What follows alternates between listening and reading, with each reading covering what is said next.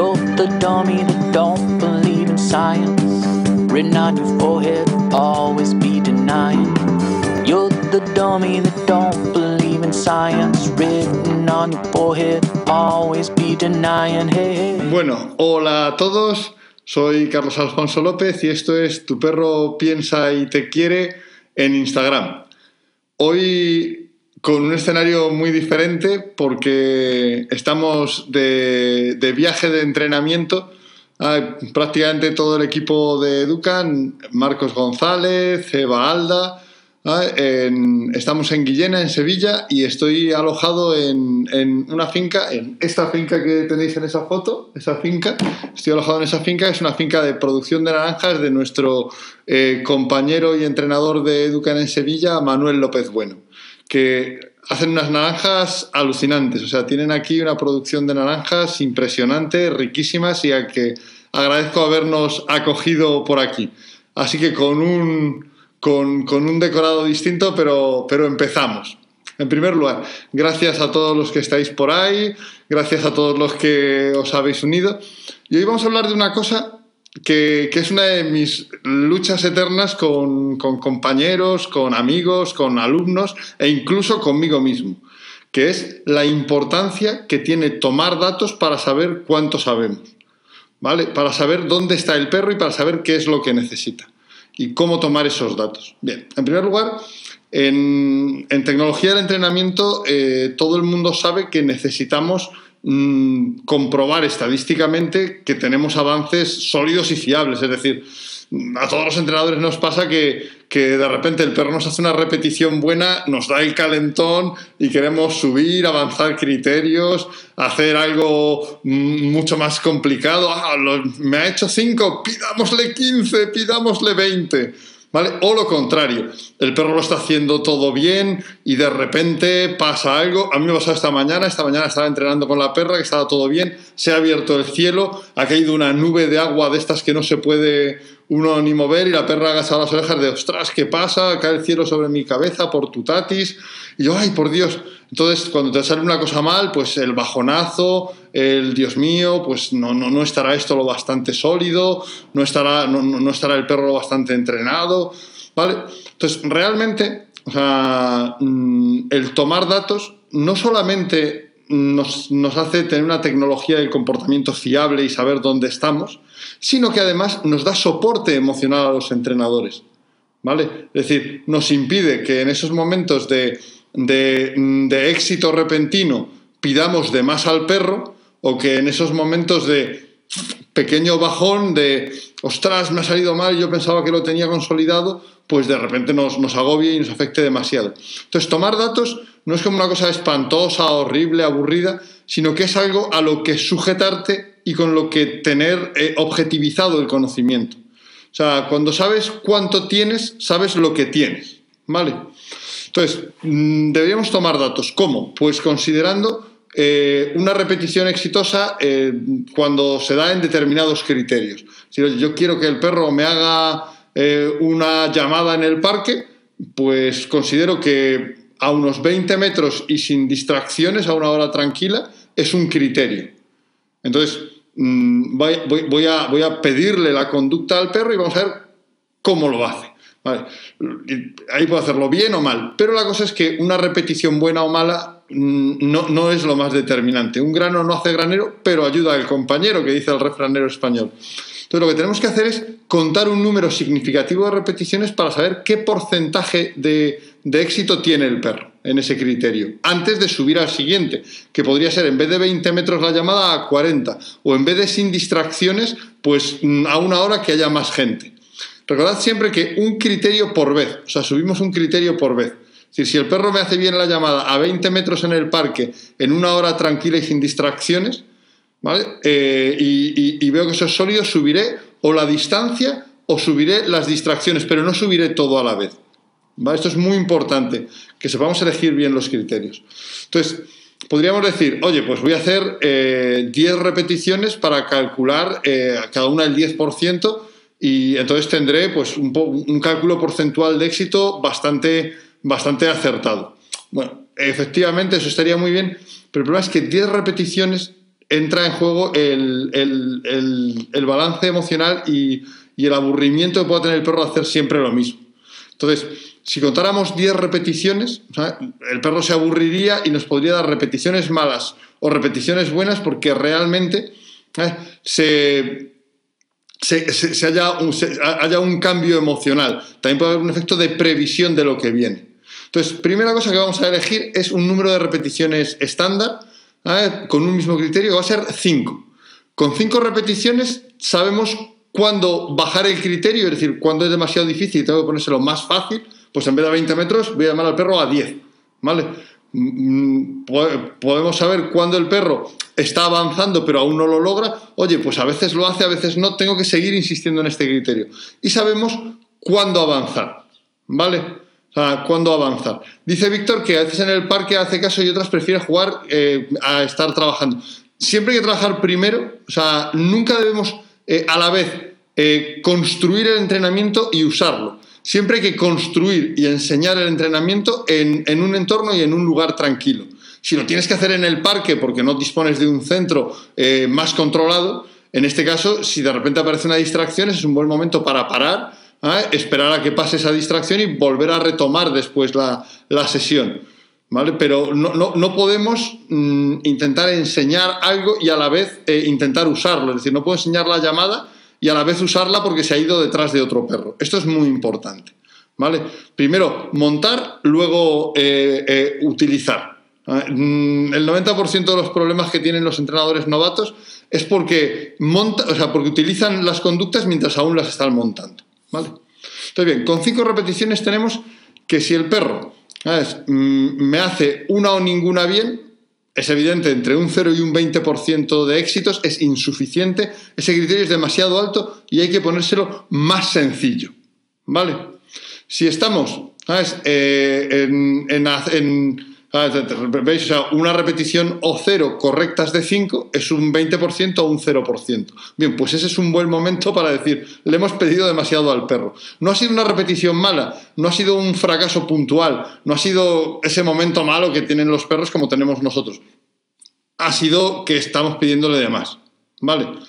Si tenemos dos o tres repeticiones buenas, que será, ¿sabes?, un 40 o un 60%, eso le está costando esfuerzo, pero aún puede avanzar. Debemos seguir trabajando en ese mismo criterio. ¿Vale? En ese mismo criterio. Tengo que seguir en eso. Un 40, ¿sabes? O un 60% es que ahí es donde tengo que estar trabajando. ¿Vale? Y luego, si tenemos pues cuatro o cinco repeticiones exitosas, tenemos un 80 o 100% de, eh, de, de, solidez, de, de, respuesta, de calidad de respuesta positiva. Eso es muy robusto y podemos subir el criterio. Y de hecho, mi recomendación, y esto es muy importante porque a veces la dimensión emocional, los números se comen a la dimensión emocional. Es mejor que el perro esté acertando el 80% de las veces de cara a subir el criterio. ¿Vale? No, no esperar al 100%. ¿Por qué? Si tú sacas un 8 en un examen, ¿vale?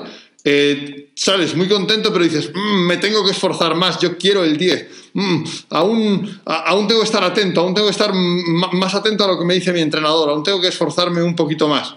¿Vale? Entonces, para mí, el mejor criterio de subida siempre es en el 80%. ¿Vale? Con el 80% el perro aún no puede empezar a relajarse, aún no puede empezar a decir, esto es muy sencillo, si sacas un 10 y otro 10 y otro 10, te relajas. ¿Vale? O sea, el 80% sí que te hace que, el perro, que el perro funcione. Me dice Alma Adiestramiento, le está explicando esto a un alumno, pues perfecto, si te viene bien para, explicárselo es ideal. Y dice Víctor que en casa sí hace caso. En casa es un entorno demasiado tranquilo, tienes que ir metiendo las dificultades mucho más progresivamente. O sea, una subida de criterio de casa tranquilo al parque donde sale, juega y ve a otros perros es una subida de criterio excesiva es como de, bueno, hoy he trotado tres minutos, así que mañana me apunto al, al Ironman de Hawái. Eh, hay, hay, un salto de criterio eh, excesivo. ¿Vale? O sea, tenemos que ver criterios exactos. Entonces, tenemos que si podemos hacer cinco repeticiones, no es un número aburridísimo, no es infinito, no es una pesadez, no, no cambia demasiado el estado emocional del perro, porque si intentáis hacer 10 repeticiones para calcular, el perro se va a aburrir, va a entrar en modo clase, mm, va a bajar el estado emocional, va a prevenir lo que viene y va a estar aburrido como una ostra perdífera. Bien, entonces, y tenemos que el criterio óptimo para subir la dificultad, o sea, el, porcentaje de aciertos óptimo para subir la dificultad es el 80%. Yo, de hecho, si el perro me hace cuatro repeticiones bien a un mismo criterio, no me planteo hacer la quinta a ver si hace el 100%. En la siguiente serie ya subo el criterio, ya me has hecho el 80%. ¿Para qué voy a hacerle repetir una cosa que ya puede ser aburrida para el perro? ¿Ah? si ya tengo el porcentaje mínimo que necesito para, hacer, para, seguir, para seguir avanzando. Si un perro me da cuatro repeticiones buenas seguidas, ¿ah? subo el criterio para meterle una dificultad mayor. Bien. Esto como norma y como estructura estándar es, es, viable, ¿vale? Es decir, o sea, como para enseñar un sentado, un tumbado, una permanencia, nos, nos, va bien, no, no, nos sirve. Sin embargo, eh, cinco repeticiones también pueden ser demasiado cuando estamos pidiéndole eh, ejercicios físicamente muy exigentes o emocionalmente muy exigentes. Pues, por ejemplo, pues si estoy haciendo que un perro eh, llamándole cuando tiene que, que, abandonar, que está jugando con otro perro, si, si estoy pidiéndole al perro un salto muy poderoso, no, no puedo decirle no. mira, mm, Carl Luis, vas a batir el récord del mundo, pero cinco veces seguidas. Eso obviamente no, no es viable. O sea, no puedes entrenar una repetición de máximos, ¿vale? Una repetición de máximos físicos o emocionales eh, cinco veces seguidas. O sea, si tu perro salta un máximo de un metro veinte, un metro veinticinco, no puedes pedirlo que lo salte cinco veces, porque aunque el perro quiera, ¿eh? hay un agotamiento físico que le impide alcanzar eso. Pero también tenemos que saber si ese salto de un metro veinte que nos ha dado ese día es ese acierto excepcional o realmente el perro está cogiendo un patrón motor y una vocación de salto para superar una gran altura. ¿Vale? En este caso, eh, lo que podemos hacer es primero partir y decir, bueno, mm, voy a ir al mínimo de repeticiones que necesito para saber cómo está esto. ¿Vale? Vamos a pedirle tres repeticiones, que si da solo una, un 33% es insuficiente, si da dos correctas, un 66%, tengo que seguir trabajando ese criterio. Y aquí sí, si me da las tres, el 99% es cuando ese criterio puedo subirlo. ¿Vale? Y además, esas tres repeticiones no las voy a hacer las tres seguidas. No las voy a hacer las tres seguidas por ese agotamiento, sino que voy a distanciarlas. ¿Vale? Es decir, voy a decir, oye, pues hago primero unos ejercicios con el perro, algunos tipos de ejercicios que le sirvan de calentamiento. No podemos pedirle un esfuerzo atlético a un perro que no ha calentado. ¿Vale? Le hacemos pues algunos ejercicios ¿ah? y hago la primera repetición del salto. Lo supera. Perfecto, pues no voy a la segunda. ¿Vale? Lo que me voy a hacer es hacer otras cosas. El otro día hablábamos de entrenar la permanencia, de qué aburrido es entrenar la permanencia, de qué pesadez es entrenar tantos minutos. Pues mira, un buen momento para entrenar la permanencia es después de haberle perdido un ejercicio agotador. ¿Vale? Es decir, oye, te he pedido que hagas un ejercicio súper cansado. Bueno, pues ahora te voy a dejar pedir un ejercicio que te hace descansar. El diseñar una sesión en base a ejercicios que se apoyan unos a otros es básico para que nuestro tiempo sea eficaz, para que cuando empezamos la sesión hasta que terminamos sea tiempo rentable. Entonces digo, bueno, pues hago una repetición del salto atlético y ahora voy a hacer unas permanencias, ¿vale? Hago una permanencia larga, compruebo 4, 5, 6 minutos, perfecto. Me voy otra vez al salto y hago una segunda repetición. ¿Lo haces bien? No. Vale, pues otra repetición de permanencia para que descanse el perro y se, y se, recupere. Y otro salto. Y he completado los tres saltos, he hecho tres repeticiones de permanencia para recuperarse y para que se coordine y se apoyen los dos ejercicios que estoy entrenando en esa sesión.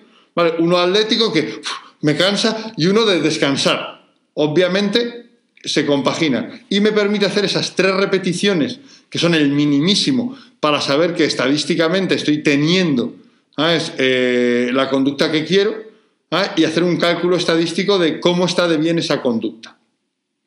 Vale. Entonces, mm, es importante el, tema de, tomar ese tipo de datos. Cuando son cosas emocionalmente, emocionalmente complejas, es lo mismo. O sea, cuando tú estás trabajando con un perro eh, al que le pides pues, que, que aguante delante de un juguete, que aguante delante de otros perros, igualmente eso es muy duro y muy difícil para el perro. Entonces tenemos que, hacer igualmente una repetición muy difícil y ahora te voy a hacer otro ejercicio que sea más fácil emocionalmente. Por ejemplo, cuando estoy haciendo la llamada típicamente en un entorno con muchas distracciones, con, con, cosas, con muchos olores, con un parque, como decía antes Víctor, pues puede ser una cosa interesante, un ejercicio que emocionalmente le saca de esas distracciones el junto. Hacer un trabajo de junto, de andar al lado tuyo durante un periodo relativamente largo, le concentra en ti, le saca del entorno y le facilita que cuando luego le vuelves a soltar para hacer la siguiente repetición de llamada, el perro emocionalmente se haya recuperado un poquito y se encuentre dispuesto a volver a hacerlo. Y como digo, el contar conductas, el contar repeticiones no es una cosa de, rata de laboratorio, de, miniaturista del entrenamiento, ¿sabes? Eh, de, mm, ¿sabes? No es una cosa de, mm, de obseso, sino es una cosa que te permite saber dónde estás realmente cuando entrenas. Me dice Víctor que son tres repeticiones de entreno. No, lo correcto es hacer cinco repeticiones en cada criterio por, por cada serie y según sea eso, subir o no. Tú puedes hacer tres series de cinco repeticiones, por ejemplo, en las conductas que son sencillas emocional o físicamente. Y tres repeticiones distanciadas en, en cada serie de las, de las conductas que son física o mentalmente exigentes, de las conductas que requieren al perro un, máximo. ¿ah? Entonces, y después, ojo, tú puedes hacer a lo mejor dos series de eso, ¿sabes? tú puedes decir, oye, el perro del metro 20 lo ha superado perfectamente, mi sesión es larga y tal, voy a hacer otra serie de metro 25 y hago otras tres repeticiones en ese mismo criterio. Es decir, mm, esto es como, en el fondo, pensad en como en un gimnasio. Series y repeticiones.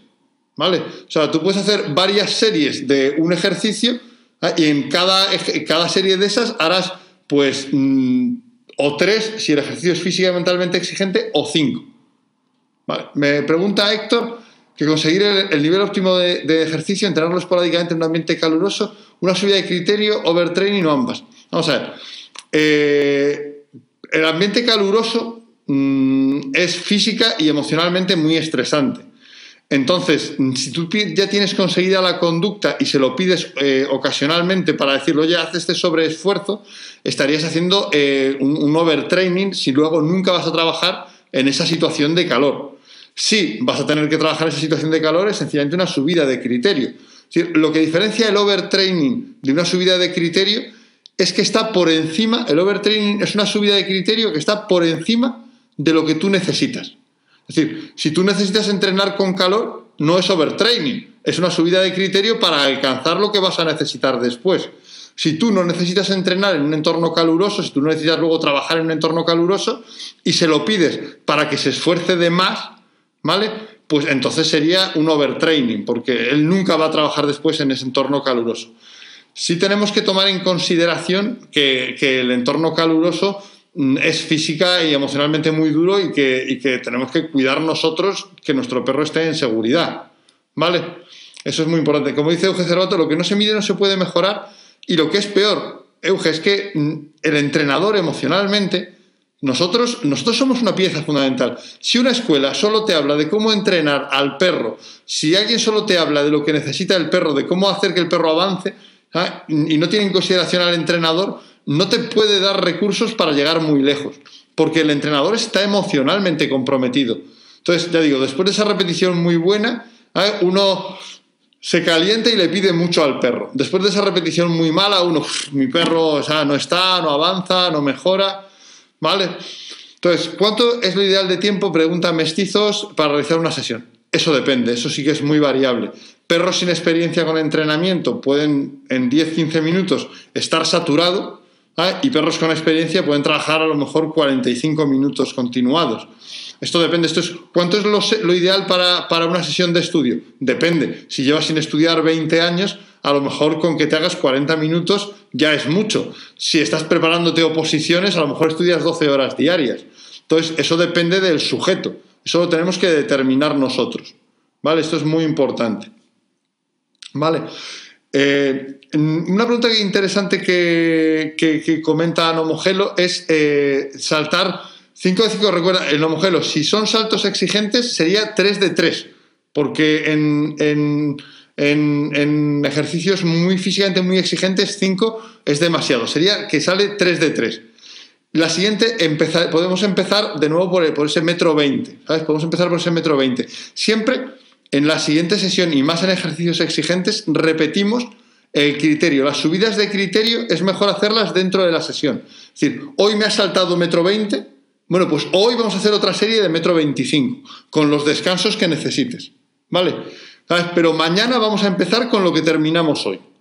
Eso es mucho mejor. Efectivamente, como dice eh, Crisol de Razas, que el entrenador está tetradimensionalmente comprometido con el entrenamiento, emocional, cognitiva, física y socialmente comprometido con el entrenamiento. Vale. Eh, pregunta, y con esto vamos a ir terminando porque ya me he pasado de tiempo como siempre. Eh, Patti Bertolotti pregunta que cuántas veces por semana es recomendable hacer adiestramiento. Bueno, mm, depende de cuáles sean tus objetivos, ¿vale? Eh, y depende cómo sea el nivel de, que el perro parte. Pero se puede entrenar estructurando mm, bien cada sesión para que no sean repetitivas, no sean aburridas, para que se pueda entrenar mm, todos los días. Yo entreno únicamente, yo siempre dejo al perro un día libre a la semana, ¿vale?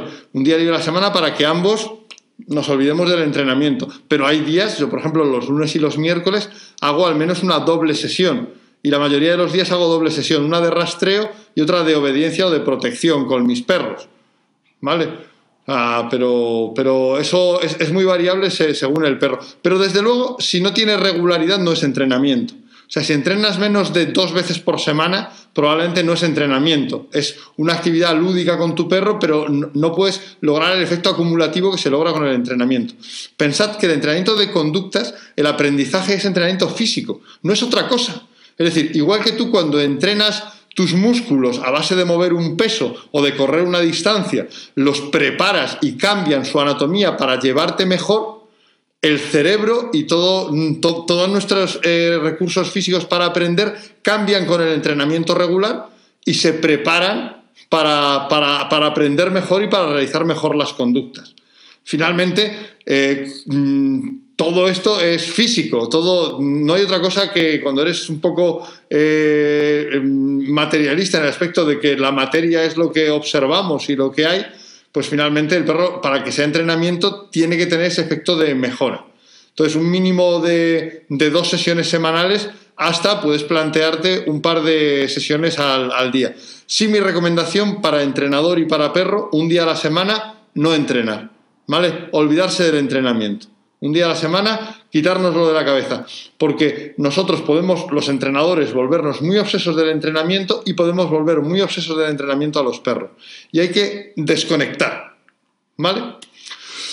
Pues, oye, ya me he vuelto a ir de nuevo casi a los, casi a los 30 minutos en, en un alarde de exceso. Mira que esta vez no tenía vídeos, no, no, tenía, no, tenía que grabar nada, no tenía dos pantallas, solo tenía una. Esta vez no tengo excusa. Me he retrasado, ¿sabes? Me, me, he alargado porque, porque soy un tío pesado y porque me pongo a hablar de entrenamiento y me dan las mil. ¿Vale? Pues como siempre ha sido un placer y un gusto. Ahora, eh, esta semana desde aquí, desde Guillena, desde entrenando con mis compañeros, eh, entrenando con mi perrita, que no sabía si íbamos a poder hacerlo, no sabíamos si iba a salir. Y me alegra muchísimo que haya, que haya salido bien. Ah, ya os contaré la semana que viene cómo han ido estas aventuras de entrenamiento que hemos, que hemos corrido por Sevilla a lo largo de esta semana. Vale, pues Un abrazo y hasta luego.